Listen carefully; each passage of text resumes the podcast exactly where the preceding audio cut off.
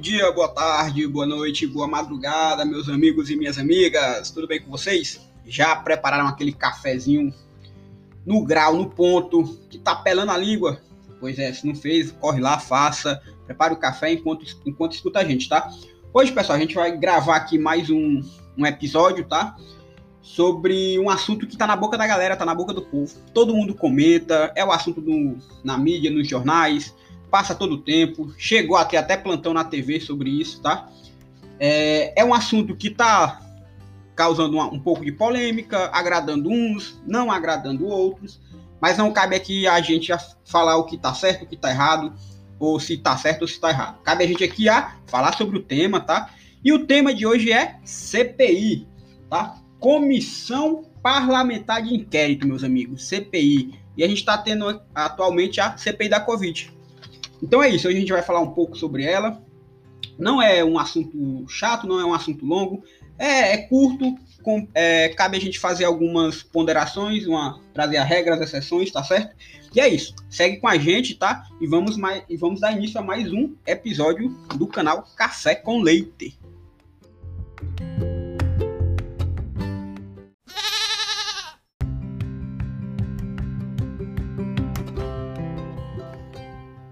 Então, vamos lá. Primeiramente, pessoal, para a gente falar da CPI, né, a gente tem que procurar sua base legal, tá? Sua base legal, ela tá no artigo 58 da Constituição Federal, mais precisamente no seu parágrafo terceiro, tá? Que diz o seguinte, vou ler aqui para vocês. As comissões parlamentares de inquérito, que terão poderes de investigação próprios das autoridades judiciais, além de outros previstos nos regimentos das respectivas casas, serão criadas pela Câmara dos Deputados e pelo Senado Federal, em conjunto ou separadamente, mediante requerimento de um terço de seus membros, para apuração de fato determinado e por prazo certo, sendo suas conclusões, se for o caso, encaminhadas ao Ministério Público para que promova a responsabilidade civil ou criminal dos infratores. Então, o que é que a gente faz aqui é, que a gente pode tirar dessa leitura desse artigo 58, parágrafo 3 da Constituição Federal. Que, primeiro, pessoal, a CPI, é, ela pode ser o quê? Ela pode ser iniciada pela Câmara dos Deputados, tá?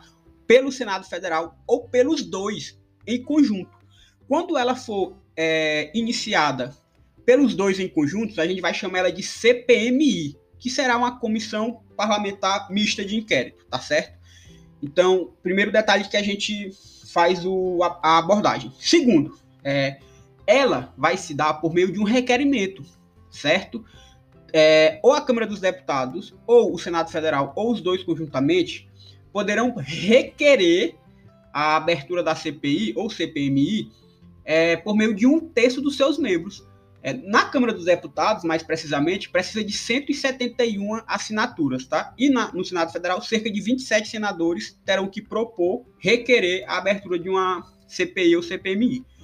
Então, assim, a gente já viu esses apontamentos. Outro fator importante e que cabe aqui ressaltar, que muita gente confunde, é que a CPI, pessoal, ela tem que investigar, tem que analisar é, um fato que ele seja certo e, e determinado. Determinado.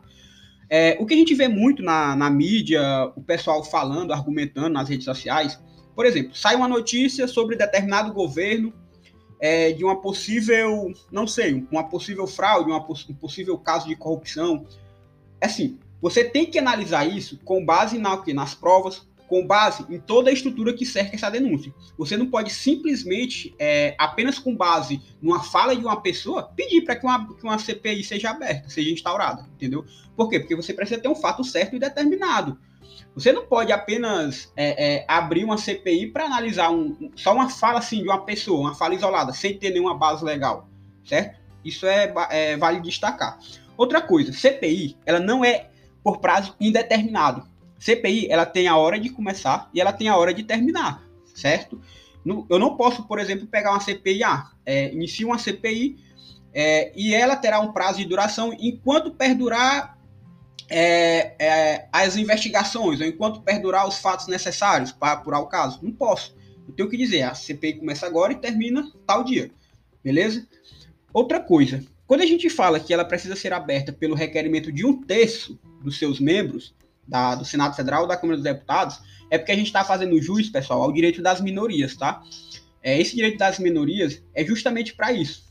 É, para eu não ter aquela, aquela panelinha, vamos dizer assim, para poder abrir um, pedir um requerimento de uma CPI. A gente sabe que é tendência dos governos, do, do, do, até mesmo no caso do presidente da República, de todos os presidentes da República, terem maioria na Câmara e no, no Senado. É uma tendência, certo? Então, se eu botasse, por exemplo, é, um quórum maior para a abertura de uma CPI, praticamente quando envolvesse um presidente da República, a gente não ia ter uma CPI, porque sempre o seu pessoal da base, os seus aliados, eles não, não iam deixar ter assinatura suficiente para a abertura dela, certo? É por isso que a Constituição, de uma maneira certa, na minha visão, traz é, um quórum um pouco, um pouco menor. Porque se você pegar, a gente tem 500 e poucos deputados, se eu não me engano. Se você precisa apenas de 171 para abrir uma CPI, poxa, legal, não é? Eu tô privilegiando a minoria. Então isso é, é outro levantamento importante que a gente faz aqui, tá certo? É, outra coisa, esse requerimento apresentado pelos deputados ou pelos senadores, ele precisa ser submetido ao plenário da casa para votação? Não, pessoal, ele não precisa, tá? O simples fato de você é, pedir o requerimento da abertura de CPI para investigar um prazo certo, um fato certo e determinado, e que ela tenha um prazo definido já, você já pode estar tá abrindo a CPI, não precisa ir para o plenário, beleza? É, e outra coisa que a gente tem que, que, que fazer juízo aqui, tá? É, a CPI ela tem alguns poderes, certo? Inclusive, como a gente observa na leitura do artigo 58, parágrafo 3 a CPI, pessoal, ela, ela tem poderes próprios de autoridades judiciais, judiciais, tá? Ela pode, por exemplo, pedir algumas coisas que a gente vai falar daqui a pouquinho. Só que é, a gente antes vai relembrar para vocês o seguinte: CPI, ela não só tem no âmbito federal, mas a gente, a, é, o que a gente pensa, o que a gente vê no noticiário, no dia a dia, nos induz a achar que CPI só pode ser feita para investigar, sei lá, é, um presidente da República, por exemplo. Não, pessoal. CPI ela pode ter tanto no âmbito federal quanto no âmbito estadual, distrital, tá? Ou municipal. Também é possível a gente ter uma CPI no âmbito do município. Só que a CPI municipal ela se diferencia um pouco das demais. Tá? Por exemplo, numa CPI federal, estadual ou distrital, eu posso ter a quebra de alguns sigilos, tá?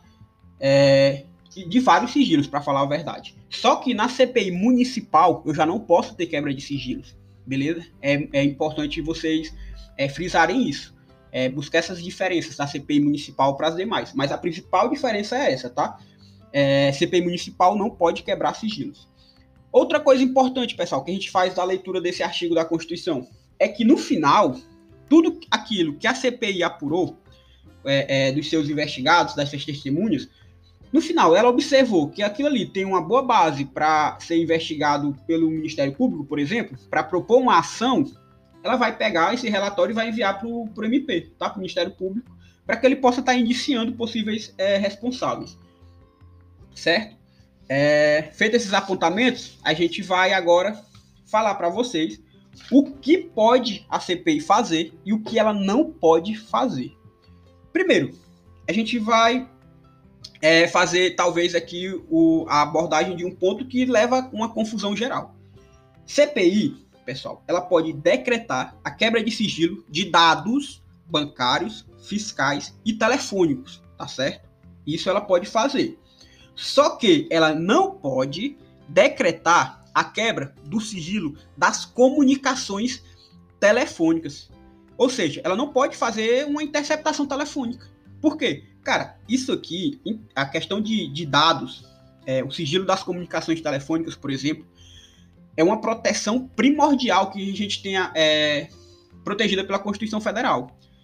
Viu? Até você sabe que para você ter um, um, uma interceptação telefônica decretada, que é por meio da via judicial, meu amigo, é, não é só chegar e pedir, não. Ah, eu quero. Você tem que ter uma investigação, tem que levar fortes indícios à autoridade judiciária para que ela se convença a lhe conceder a quebra do sigilo dessa interceptação, tá bom?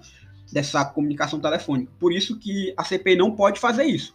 Repito, ela pode decretar é, a quebra dos sigilos bancários, fiscais e telefônicos, mas não pode quebrar o sigilo das comunicações telefônicas. E qual é a diferença, Manuel, de dados telefônicos para comunicações telefônicas? Cara, dados telefônicos é saber mais ou menos para quem você ligou, é, pra, é, pra, de quem você recebeu ligação, mais ou menos isso.